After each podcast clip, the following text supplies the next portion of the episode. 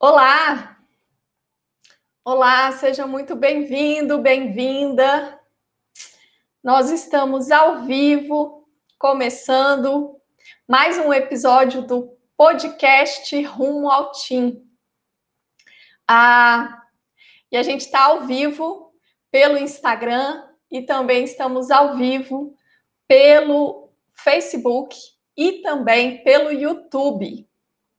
E eu quero te convidar para participar com a gente, porque nesse podcast a gente discute curiosidades, atualidades, novidades, temas que são importantes e relevantes para quem quer se tornar endocrinologista, para quem está seguindo essa trajetória, né? O médico que está seguindo a trajetória para se tornar especialista em endocrinologia. Então, manda seu, seus comentários, suas dúvidas, sugestões. Uh, aqui é o lugar certo para você, se você é médico e quer se tornar endocrinologista. É, e aqui nesse podcast, uh, eu tenho um, um parceiro que é o Brian Ramires. Ah, mas eu tenho que esperar o Brian. Brian, você pode entrar na, na live?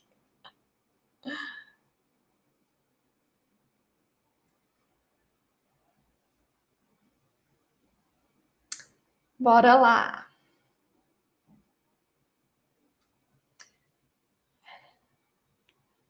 Oi, oi.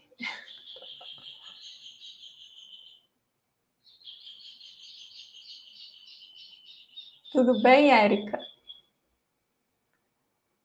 Vamos lá.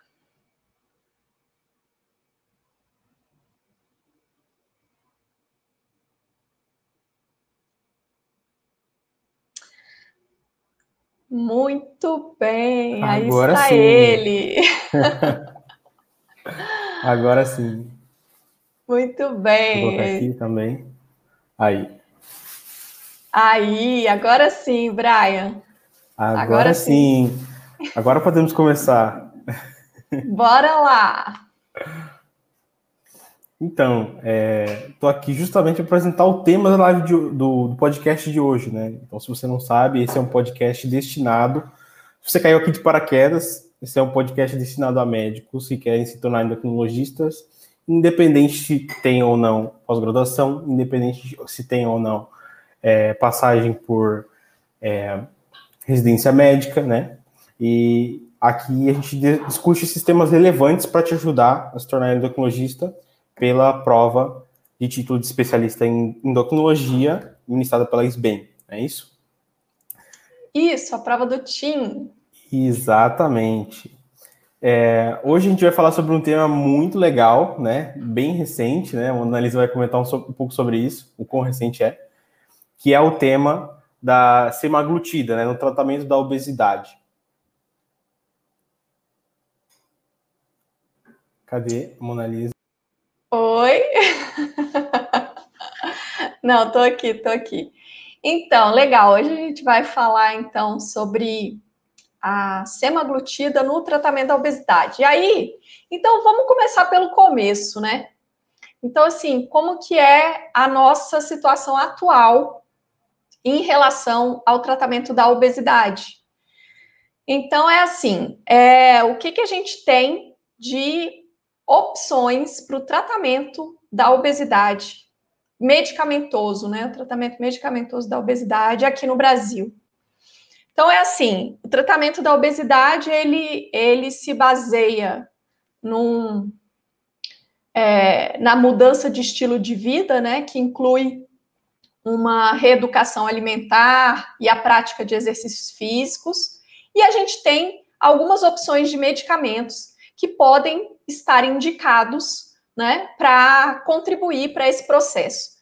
O fato é que a gente sabe que tratar a obesidade é um grande desafio, né? É um grande desafio. Uh, a gente tem dificuldade né, para tratar, a gente tem poucas opções de tratamento medicamentoso. E dentre as opções que a gente tem, a gente tem a, uma, é, um grande número de pacientes que é, podem não responder a esse tratamento, né? Até porque o tratamento da, da obesidade ele está sempre atrelado à questão da mudança no estilo de vida, né? Que é a, a mudança da alimentação e a, a, o combate ao sedentarismo, né? Vamos, vamos chamar assim. Então, a gente vive um grande desafio, aliado ao fato de que é, a obesidade ela é, é, é uma condição cada vez mais frequente, né? Então, assim, a gente tem vivido essa, esse grande desafio aí. E o que, que a gente tem de opção para tratar um indivíduo com obesidade aqui no nosso meio, no Brasil? Bom, a gente tem a liraglutida, né, como uma, uma droga que pode ser usada no tratamento. E aí, só lembrando que a gente até fez um, um podcast falando sobre isso, que aqui no Brasil, é, se não me engano, em agosto, né, Brian, de 2020, a, o, a Anvisa liberou o uso da liraglutida em adolescentes. Então, até então, até 2020, até né, mais ou menos agosto de 2020, a gente tinha a opção da, da liraglutida para pacientes adultos a partir de 18 anos. E aí a gente passou a ter também a opção aqui no Brasil né, de usar a liraglutida em adolescentes a partir dos 12 anos, desde que cumpram critérios também né, relacionados à obesidade. Então, ah, naqueles pacientes que têm IMC acima de 30, né, ah, que seriam aqueles ah, pacientes considerados obesos, né, é, a gente tem, então, no Brasil, a liraglutida, a gente tem também a como é que chama? Esqueci o nome. tô meio doida hoje, tô meio pirada. Não, a semaglutida não, a semaglutida não. A gente tem a, a liraglutida, o orlistat, é que me fugiu a palavra. É. é, pois é. E aí, assim, a gente tem o orlistat, e a gente tem aqui no Brasil a sibutramina. Só que a sibutramina tem uma série de restrições, então é, é para um subgrupo específico de pacientes, né, que não tenham nenhuma contraindicação para o uso dessa, dessa medicação. E daí, o que, que acontece? Então, assim, a gente tem poucas opções, né? E isso traz um, uma dificuldade a mais no nosso manejo né, dos pacientes obesos. E a gente sabe que a obesidade está associada a risco cardiovascular, a risco de malignidades, a, a é, diminuição da qualidade de vida por restrições é, articulares, de locomoção, enfim, é uma série de, de complicações né, que, que vêm associadas a obesidade. Então, assim, a gente encontrar uma, uma boa forma de fazer o tratamento, né? Que a gente possa alcançar maiores taxas de eficácia, é algo que a gente vem perseguindo, né? Que a ciência médica vem perseguindo, porque realmente é um objetivo importante. Muito bem, dito isso, eu falei que uma das opções que a gente tem é a, é a liraglutida, né? E a liraglutida ela é um análogo do GLP-1. E aí, então, se a gente vai falar agora da semaglutida, né, que é o tema da nossa, do nosso podcast de hoje, então a semaglutida também é um análogo do GLP-1. E daí, a semelhança da liraglutida, a semaglutida também é uma droga que é utilizada para o controle glicêmico de pacientes diabéticos e também para a redução do risco é, cardiovascular em pacientes diabéticos. Então, essas duas indicações, né, elas ah, já existem, a gente tem essa droga aqui no Brasil, a semaglutida, que é usada para essas duas indicações.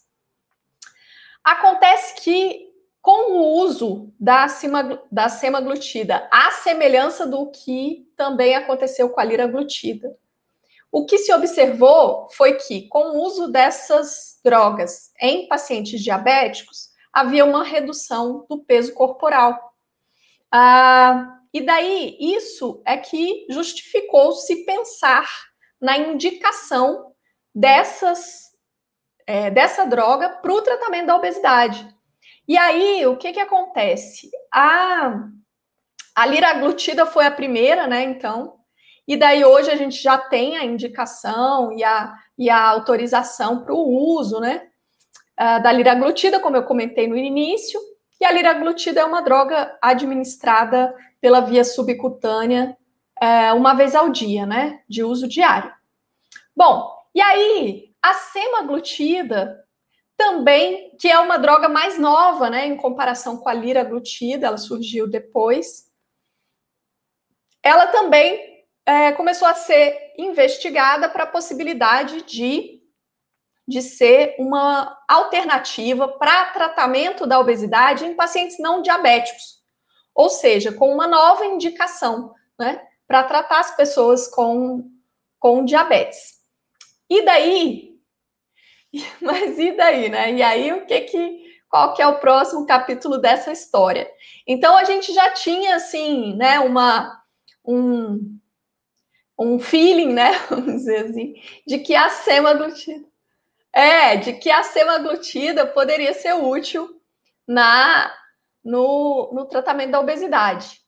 Mas agora a gente tem é, dados científicos relacionados a isso, né, Brian? Exatamente, né? Como a gente viu no artigo que foi publicado ontem pelo New England Journal né, of Medicine. Então, uh, isso eu queria pedir um pouquinho para a Marisa comentar, porque foram feitos, é, assim como no caso no, do episódio, como, quando a gente explicou sobre a lira glutida, sobre é, os métodos de uso né, da pesquisa e tudo, e a gente até acabou explicando sobre o, o tipo de experimento que foi usado, que, que por coincidência ou não, né, é, foi usado também nesse estudo é, e que comprovou algumas coisas muito interessantes, né? Então, passar a palavra para Monalisa. Beleza, beleza. É, então, assim, como nesse podcast a gente discute atualidades, novidades, curiosidades, enfim. Então, assim, essa é uma super, super atualidade, porque é, esse estudo, né, que avaliou a, a eficácia da semaglutida no tratamento da obesidade. É, ele foi publicado ontem na New England, né? E ele é, é parte, né, da, de uma de uma investigação da da indústria, né, que, que produz o, a semaglutida que está avaliando a eficácia da, dessa droga no tratamento de obesidade, né? E aí eles é, denominaram, né, o, o, estudo global como o estudo STEP, né? Que é o que seria o efeito do tratamento da semaglutida em pacientes, em indivíduos com obesidade. Bom, beleza. E daí o que que esse estudo mostra. É interessante que, assim, uma, uma grande diferença entre, entre a, a liraglutida e a semaglutida é que a semaglutida é de administração em dose semanal. Então, ela tem uma comodidade posológica, né? Se a gente comparar com a, a liraglutida, que o paciente precisa fazer as injeções diariamente, né? É aplicação subcutânea, mas é diária. E a semaglutida é de uso semanal. E a semaglutida também, né? Então é um análogo do GLP-1. E daí, o que que esse que esse estudo, como que foi, né, o desenho desse estudo? Esse estudo foi assim: ah, ele envolveu 1.961 pacientes com obesidade, né, com IMC maior do que 30. É, e daí ele dividiu esse, esses, essa população né, de, de indivíduos em um grupo que recebeu a semaglutida uh, em injeção é, subcutânea semanal na dose de 2,4 miligramas. E a outra metade, o outro grupo, foi o grupo que recebeu placebo. Ambos os, glu... Opa. Ambos os grupos também é, foram submetidos a mudanças no estilo de vida, né? A, a, a reeducação alimentar e prática de exercício físico. E daí, o que, que aconteceu? Eles a, analisaram por 68 semanas né, o uso da, da, da medicação. E aí, é, 68 semanas dá quanto tempo, Brian? Faz uma conta rápida aí pra gente. Acho que 48, 48 semanas dá um ano.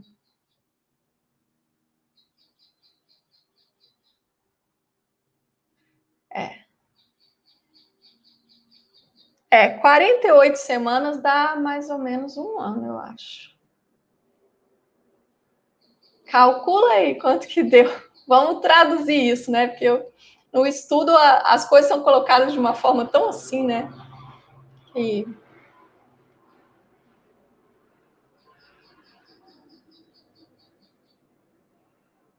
Um ano e alguns meses. Não chega a um ano e meio, não, né? Tá. Tá. É, se cada mês tivesse exatas quatro semanas, daria um ano e seis meses. Pelas minhas contas aqui de cabeça. Mas como a gente tem mais um pouco, né? Bom, beleza.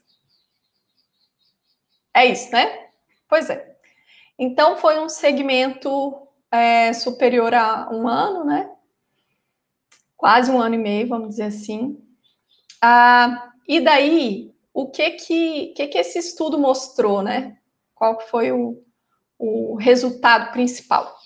O que o estudo mostrou, basicamente, foi que a, a mudança né, do peso corporal média em comparação com o basal, quer dizer, antes de iniciar o estudo, né? Foi de é, ao, ao final das 68 semanas, né? Quer dizer, ali, ah, no grupo que usou semaglutida, houve uma perda de média de 14,9% no peso corporal, enquanto que no grupo que ah, recebeu placebo, a perda de peso média com 68 semanas foi de 2,4% do peso corporal. Ah, e daí, se a gente olha com, com um pouco mais de detalhe, né, esse resultado foi estatisticamente significativo. É, e se a gente olha o resultado com um pouquinho mais de detalhe, ah, no grupo de indivíduos que recebeu a semaglutida, é, houve um número maior de participantes é, que tiveram redução de. Opa, peraí, o que foi que aconteceu? Não, é, o meu negocinho aqui virou. Por quê? Acho que acabou a bateria. é, ele desligou o meu é o meu estabilizador. Mas eu vou segurar aqui, não tem problema, a gente dá um jeito. Aí eu estava contando para vocês que houve um número maior de participantes que obteve uma perda de peso de pelo menos 5% do peso corporal no grupo semaglutida, quando comparado com o grupo é, placebo.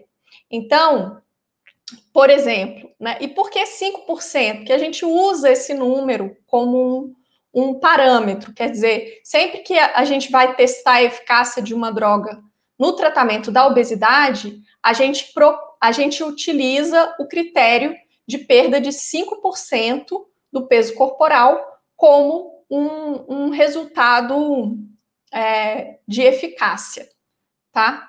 Então, e aí, nesse estudo, o que, que aconteceu? Ó? Pelo menos 5% de, de perda, né? Porque a perda média foi 14,9%. Mas a, a, gente desmembrando, né? Analisando dentro do, dos subgrupos, daí pelo menos 5% foram 86% dos pacientes que receberam semaglutida versus 31% dos pacientes que receberam placebo. Olha, para você ter uma ideia, 86% são 1.047 pessoas. É, de um total de 1961, né? Lembra? Ah, e daí, é, isso também foi é, a, avaliado para quem perdeu pelo menos 10% do peso corporal, que foi 69% dos participantes do grupo da semaglutida versus 12% do placebo. Então, assim, foi significativo nos vários estratos, né? Quem perdeu ah,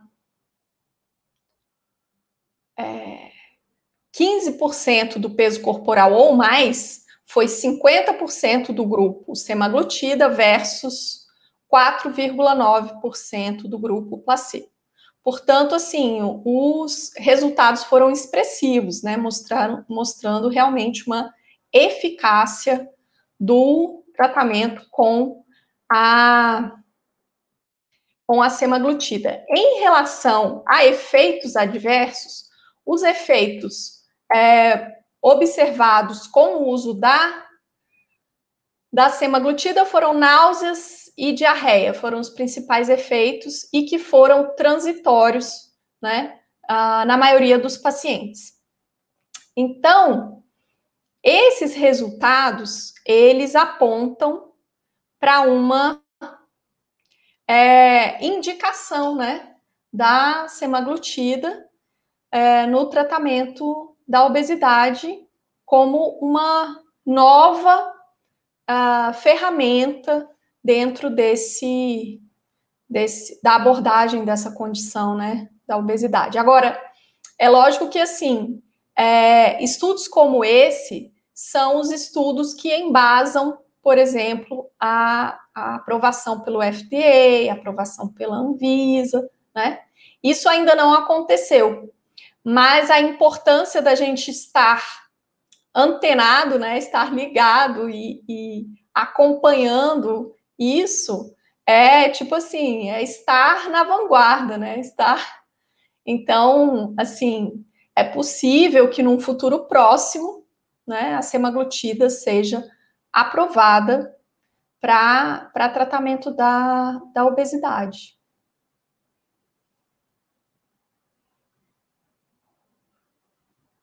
Com certeza.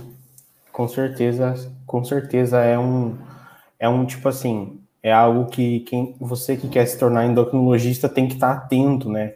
É, principalmente para a prova do TIM, mas também para a sua atividade como médico, né? A Mona Lisa é, pode falar melhor do que eu nisso, mas com certeza são temas desse porte, desse calibre, assim, isso foi publicado ontem e a gente já está falando aqui. Mas e quantos outros artigos, se você ainda não está acompanhando, você tem perdido, né? É, por não estar tá dentro das atualidades, né? Então, isso, para quem vai fazer a prova do TIM, é muito importante, porque é, com certeza vai ser cobrado, mas também na sua atividade como médico, né? É, exatamente, Brian, você falou muito bem, porque assim, é, tanto para a sua atuação prática, né? Então, veja bem, ah, se você está atendendo pacientes com doenças endócrinas, se você está nesse contexto, se você pretende ter o título de especialista em endocrinologia, né? Ah, você precisa estar acompanhando o que que, quais são as ferramentas, o que que tem de novo, o que que o que, o que, que está por vir, né, para tratamento da, da obesidade, por exemplo, que é o que a gente está conversando hoje. E aí, assim, quem vai fazer a prova de título de especialista, é, a prova de título, ela, ela busca ah, é, o grande objetivo da prova do TIM é avaliar se o candidato realmente é uh, ele, se ele está realmente apto, se ele realmente conhece a especialidade, se ele está por dentro, se ele está atualizado. Então, por isso, esses temas vão sempre aparecer, né? Então, assim, se você quer ser aprovado na prova de título, você precisa estar por dentro das coisas. Você tem que saber o que está acontecendo, quais as novidades, o que está por vir, como eu falei, né? Não só o que, que já chegou, mas o que está por vir, né? E a prova do, do TIM, ela gosta muito de cobrar isso, porque ela realmente quer medir se o candidato está por dentro das novidades, né? Então, assim, independente de aonde você esteja nessa trajetória, né, para é, prestar a prova de título, né, a prova do TIM. Então, se você está começando o seu caminho, se você está começando a atender pacientes com doenças endócrinas, você precisa conhecer, você precisa conhecer todo o espectro, né? Por exemplo, ah, você atende um paciente obeso, você tem que conhecer o espectro, né, de possibilidades. Se você já está prestes a fazer a prova de título, você tem que conhecer o espectro, tem que conhecer as atualidades, porque vai estar lá na prova para você, né? Então, é como o Brian falou, independente de você estar é, atuando na prática, né, atendendo pacientes com doenças endócrinas, ou se você está já na fase final de preparação mesmo, vai fazer a prova esse ano, a prova do título, de toda forma você precisa, né? Você precisa conhecer as atualidades. Então é por isso que a gente está aqui. Na verdade, a gente está aqui para para te ajudar nisso, para te mostrar o que há de novo, para te mostrar as curiosidades, as, as atualidades, né? É, revisitar temas também, enfim, com o objetivo de te ajudar a trilhar esse caminho até se tornar endocrinologista e endocrinologista de excelência, não é simplesmente ah, um meio, meia boca, não. Se você está querendo um esqueminha, entendeu? Para você, ah, não, peraí, eu quero um caminho fácil aqui para eu sair com meu título na mão, é melhor você não me seguir, porque não é a ideia, tá? Então, mas se você quer realmente construir, né, uma, uma, uma carreira e se tornar um, um endocrinologista de excelência, de elite, então é aqui mesmo, você está no lugar certo.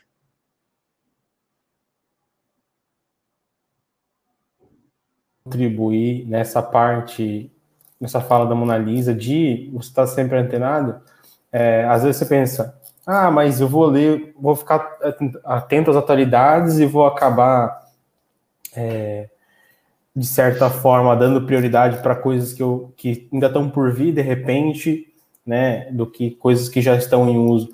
Mas, assim, é muito interessante porque é, esse é um caso de, de desse, no caso desse artigo que foi publicado ontem no New England Journal, é, ele faz várias comparações com outros, com outros medicamentos, né, ao longo da, do artigo, para, assim, de certa forma, ter um, um, parâmetro de comparação com essa droga que é a, a semaglutida. Então, acaba por você aprender algo que ainda está por vir, né, se manter atualizado, e também ter, de repente, mais dados sobre ferramentas que você tem à disposição hoje, né? É, e que pode e que vão com certeza já é, ser de grande uso, de, de grande valor para você, tanto na prova do TIM quanto na sua atuação diária, né? É isso aí, porque a gente sempre vai fazer um paralelo, né? Então, assim, uh, é um paralelo entre o que está chegando e o que já existe, né? Entre o que, o que é, é a novidade e o que a gente já tem. Então, assim, é até uma oportunidade quando você vê uma, algo novo, né? É até uma oportunidade de você entender melhor o que já existe, o, que, o velho, vamos dizer assim, né? Então, assim, essa é uma, é uma oportunidade mesmo de, de ter uma visão mais global de um tema, né? De ter uma visão mais, mais é, completa e também mais profunda. E também mais profunda. Então é isso. Então a semaglutida deve estar chegando aí, né, com uma aprovação oficial aí para o tratamento da obesidade em um futuro próximo. É isso aí. Exatamente. É, esse foi o, mais um episódio do podcast Rumo ao Team. Você esteve aqui ouvindo eu, eu, que sou o Brian Ramires, e a doutora Mona Lisa Azevedo, que está aqui comigo. E, eu? É... você.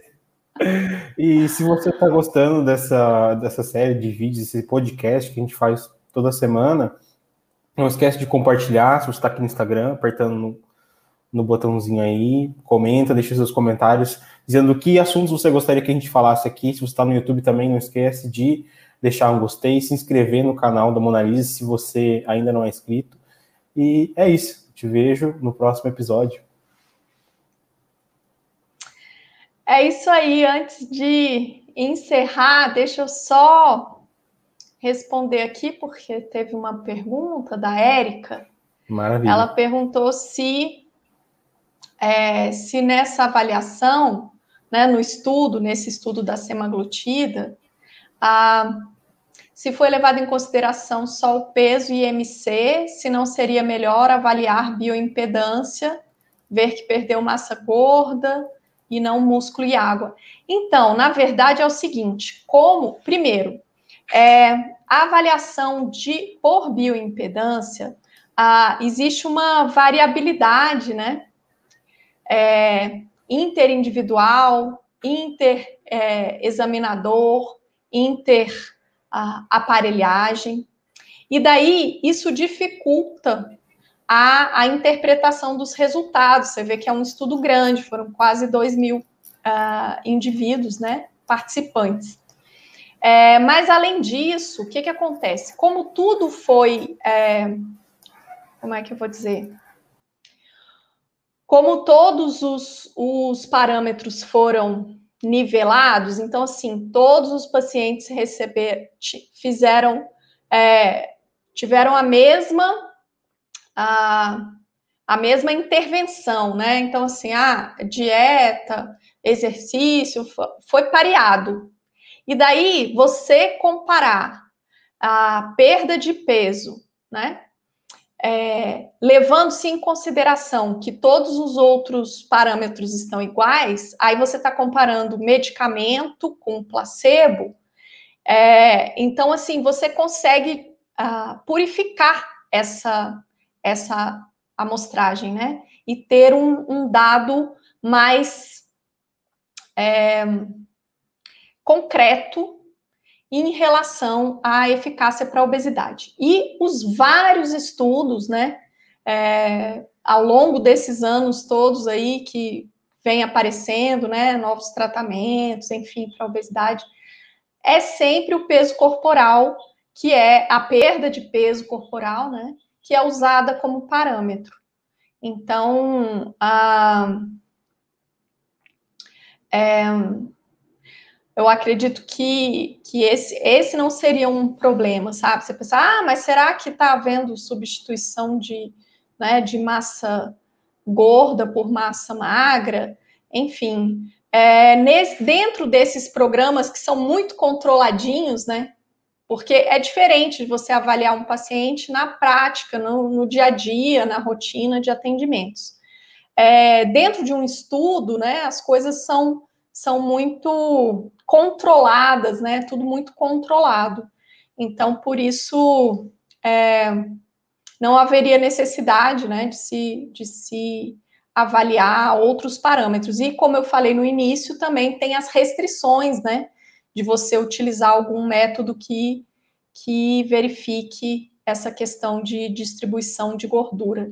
Então, em geral, a eficácia de tratamento medicamentoso para obesidade é o medicamento que faz o indivíduo perder peso. E a, em primeira a primeira vista, né, em primeira é, esqueci qual é o termo, mas enfim, a, a primeira a, a primeira vista, tipo assim, o que o resultado que é que é observado significa que a pessoa perdeu gordura, né? É, em princípio, se a pessoa está seguindo um programa dentro né, de um estudo controlado, se essa pessoa emagrece, ela perdeu gordura. Se ela não emagrece, é porque ela não perdeu gordura. Seria basicamente assim. Algo bem assim, bem direto e simples, né? Quanto mais simples, mais é, fidedigno. É isso aí. Então, com isso, a gente está finalizando esse podcast. E aí, a gente se vê na próxima. Eu aproveito para te convidar mais uma vez. Segunda-feira tem é, Descomplicando a Endócrino ao vivo às 18 horas. E o nosso podcast Rumo ao Team é toda quinta-feira, ao vivo, às 18 horas. Um beijo grande. Valeu, Brian.